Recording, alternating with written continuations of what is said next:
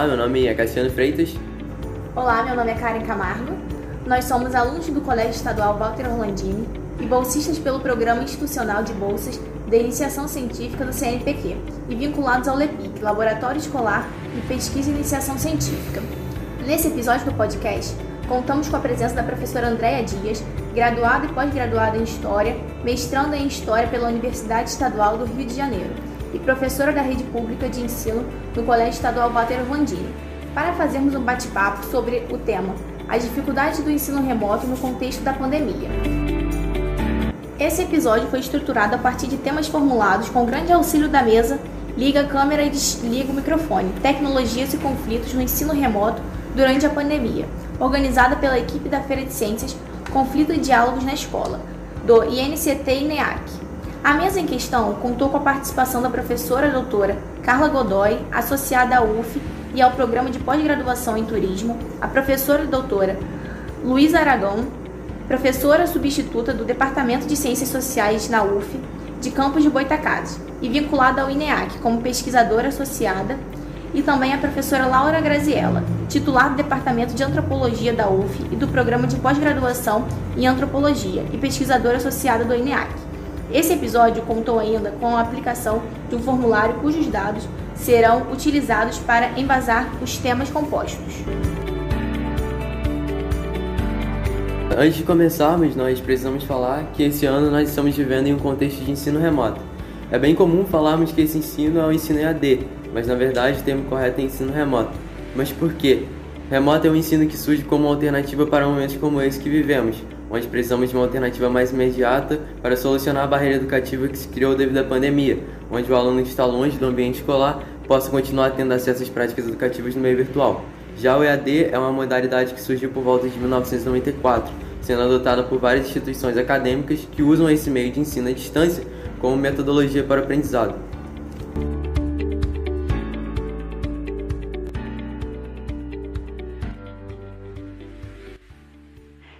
Primeiro tópico: Como o aluno entender seu papel de autônomo? O primeiro aspecto que precisamos abordar é como o aluno ele age diante dessa situação e como ele lida com a noção de autonomia. Com o surgimento desse cenário, a noção de que o aluno precisa desenvolver o autodidatismo aumentou de forma significativa, ou seja, o aluno tem que conduzir os seus estudos e aprender por conta própria. O que acontece atualmente é que as nossas casas se tornaram o um novo ambiente de aprendizagem, porém solo e virtual, o que faz com que não exista mais a proximidade entre alunos e professores, e o sentimento de espaço educativo acaba se perdendo e o desestímulo se torna presente. Infelizmente, construir a noção de que você precisa conduzir os seus estudos sozinho se torna difícil para alguns que não estão tão acostumados com essa abordagem. Em um formulário aplicado por nós, com a construção desse episódio, de 225 alunos, 119 disseram não estar compreendendo nada, ou tendo muita dificuldade com os conteúdos propostos pelos seus professores, um dado que nos faz entender as dificuldades de aprendizagem no contexto atual e como conduzir os estudos se tornou mais difícil. Segundo tópico: 2020 estaria sendo um ano letivo perdido?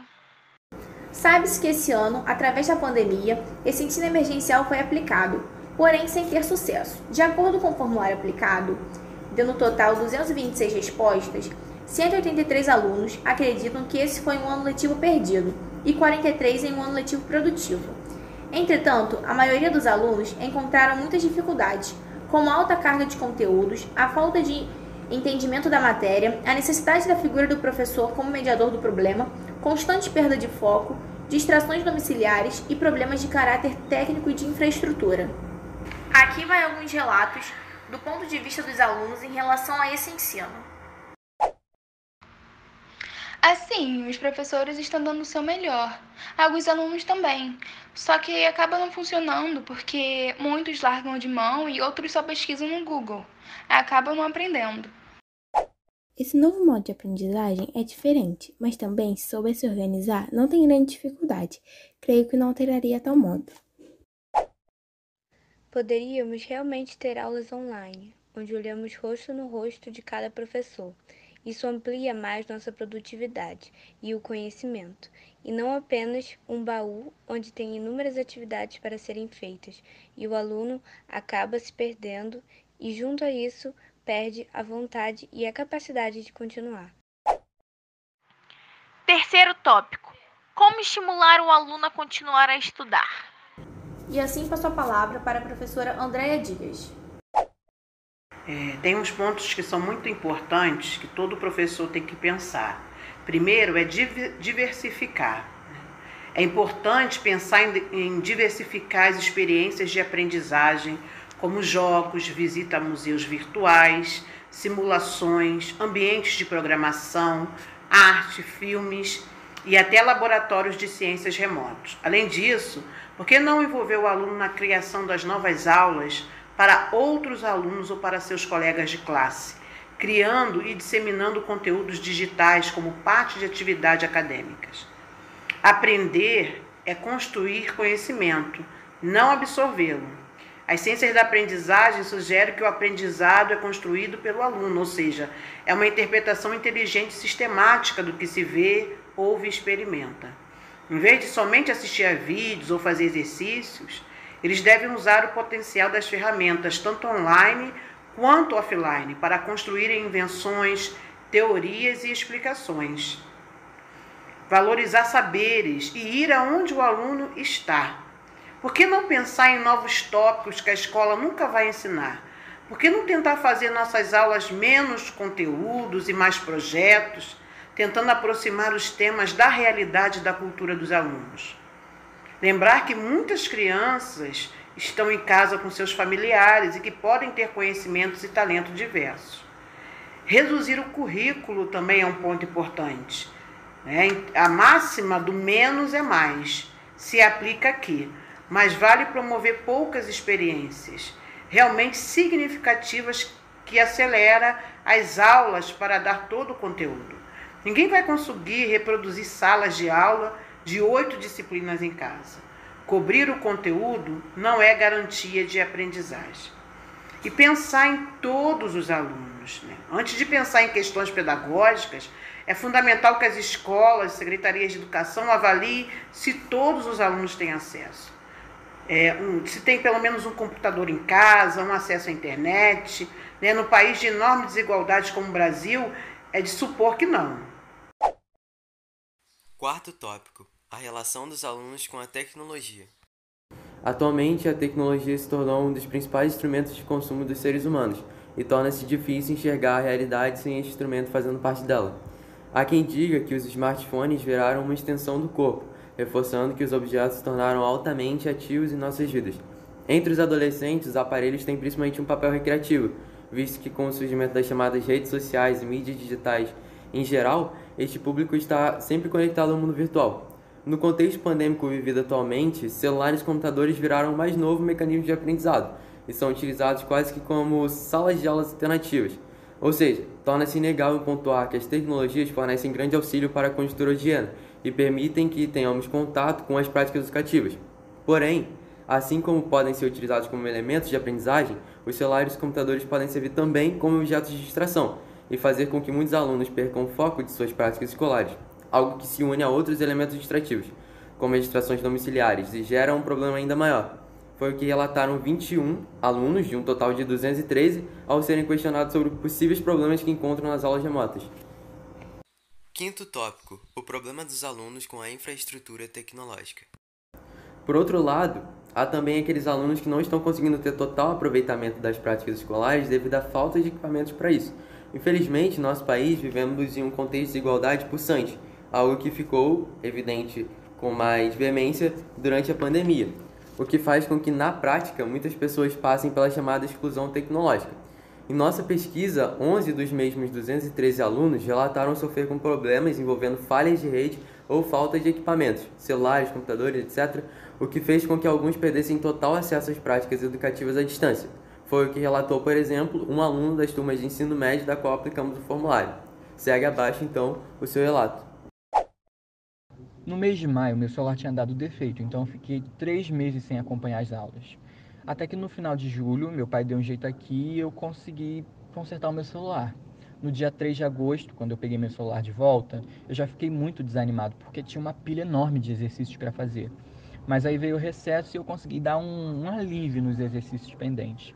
Lógico que eu não consegui fazer tudo. No final do mês de agosto, novamente o meu celular ficou ruim e eu fiquei quatro dias sem ele. Então eu fiz uma, uma gambiarra tremenda para ele funcionar. Porém é um pouco perigoso e eu não vou revelar os detalhes aqui. Só que existe um problema. O meu celular ele não funciona mais que uma hora por dia. Ele desliga de repente e leva dias para carregar. O meu problema todo é esse: falta de aparelho para acessar a plataforma. Meu pai teve a infelicidade de ser assaltado e perder o celular dele. A minha avó trabalha em Saquarema e volta para casa só nos finais de semana e eu não tenho computador em casa. Eu me encontrei isolado da plataforma graças a todos esses problemas. Dito esse relato, nós precisamos falar também que essa situação afeta não só os alunos, estende-se também ao corpo docente, algo que a professora Andréa Dias também está vivendo. Então, professora Andréa Dias, como é se adaptar ao contexto de ensino e aprendizagem por meios virtuais e como vencer as barreiras da falta de aparato para aplicação de aulas. A grande dificuldade, ao meu ver, está na questão do acesso à internet. A escola fez uma pesquisa no início do ano e a maioria dos alunos e professores afirmaram ter acesso. Só que, na verdade, isso não se concretizou quando veio a pandemia. Era muito mais do que ter acesso ao WhatsApp, Facebook. A plataforma exigia muito mais que isso. E o que aconteceu? Grande parte dos nossos alunos não conseguiram acessar, o que levou a maior parte deles não fazer as atividades e não conseguir assistir às aulas online. Isso nos desmotivou, porque passamos a enxergar as desigualdades e verificar como nossos alunos são carentes. Acho que isso nos aflige muito, porque não ter grande parte dos nossos alunos em nossas aulas online nos frustra muito. Muitos colegas desanimaram de dar aulas online, porque na grande maioria, numa turma de 30 alunos, 3 a 4 assistiam a aula. Não dá. O que fazer? Buscar esses alunos de outras formas. E aí fomos para o Facebook e o WhatsApp tentar resgatá-los. Conseguimos alguns, outros não, é preciso uma política pública de acesso que dê possibilidade aos nossos alunos, de igual forma, ter acesso à plataforma, como qualquer outro aluno de uma escola particular, por exemplo. Então, obrigado pelas palavras, professora Andréia. Para concluir, é, você teria um recado para deixar aos alunos e professores que vivem esse momento? Sim. Podemos dizer que o que iria talvez ocorrer na educação em uma década acabou acontecendo de forma emergencial em um, dois ou três meses. Os professores estão aprendendo mais do que nunca a criar aulas online, testando, errando, ajustando e se desafiando a cada dia. Cabe enfatizar que as atividades remotas emergenciais não são só videoaulas. Nesse tipo de atividade, o professor tem que participar ativamente do conteúdo, interagindo ao vivo com seus alunos e organizando tarefas para serem realizadas e postadas ao longo da semana na plataforma. Sabemos que muitas vezes nos sentimos sozinhos do outro lado da tela. É complicado, mas precisamos lutar para que o nosso governo possa estruturar melhor tudo isso, se caso no ano que vem ainda estivermos dessa forma. É preciso providenciar chips e conexões melhores para que nós, professores, possamos voltar a ter o entusiasmo em dar aulas e nossos alunos a adquirir mais conhecimento. Para encerrar esse podcast, deixo aqui minhas palavras finais, que são: o ensino remoto para mim foi um grande desafio, porém me fez ver que a escola é muito mais que somente um edifício. Ela está representada na luta de professores e alunos para uma educação de qualidade e mais igualitária, mesmo nesse momento em que as desigualdades estão pulsantes. Agradeço a participação da professora Andréia Dias. Eu que agradeço, muito obrigada. Então esperamos que por meio desse episódio contribuamos para a mediação desse conflito, as dificuldades do ensino remoto no contexto da pandemia. Enquanto aluno, reconheço todas as dificuldades que foram listadas, porém busco dar o meu melhor para enfrentar essa situação e ajudar outras pessoas que passem por complicações semelhantes.